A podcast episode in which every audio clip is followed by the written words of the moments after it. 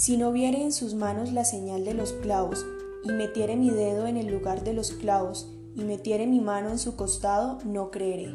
Juan 20:25.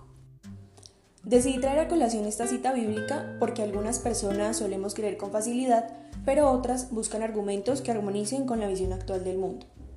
Y como ya lo pudieron deducir, mi creencia es plenamente en Dios.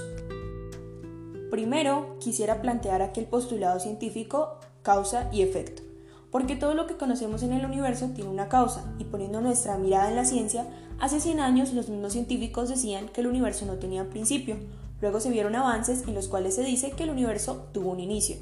Según estas investigaciones, el universo comenzó con un punto completamente denso y luego, como un fuego artificial, explotó y esta explosión es la que recibió el nombre de Big Bang.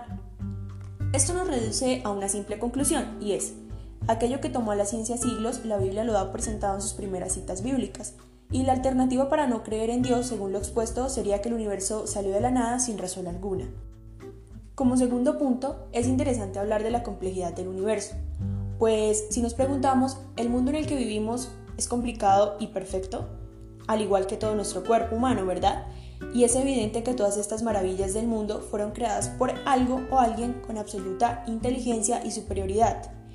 Este mismo análisis nos llevaría a hablar de la lógica, pues una persona es superior a una cosa y lo superior crea lo inferior. Finalmente, creo que es importante hablar de la experiencia personal, creo que es lo más importante. Esta que vivimos en nuestra intimidad y esto se encuentra ligado a la fe, la cual es racional, ya que tiene sentido y es digna de nuestra confianza y credibilidad. Ese encuentro íntimo con Dios proporciona paz y tranquilidad.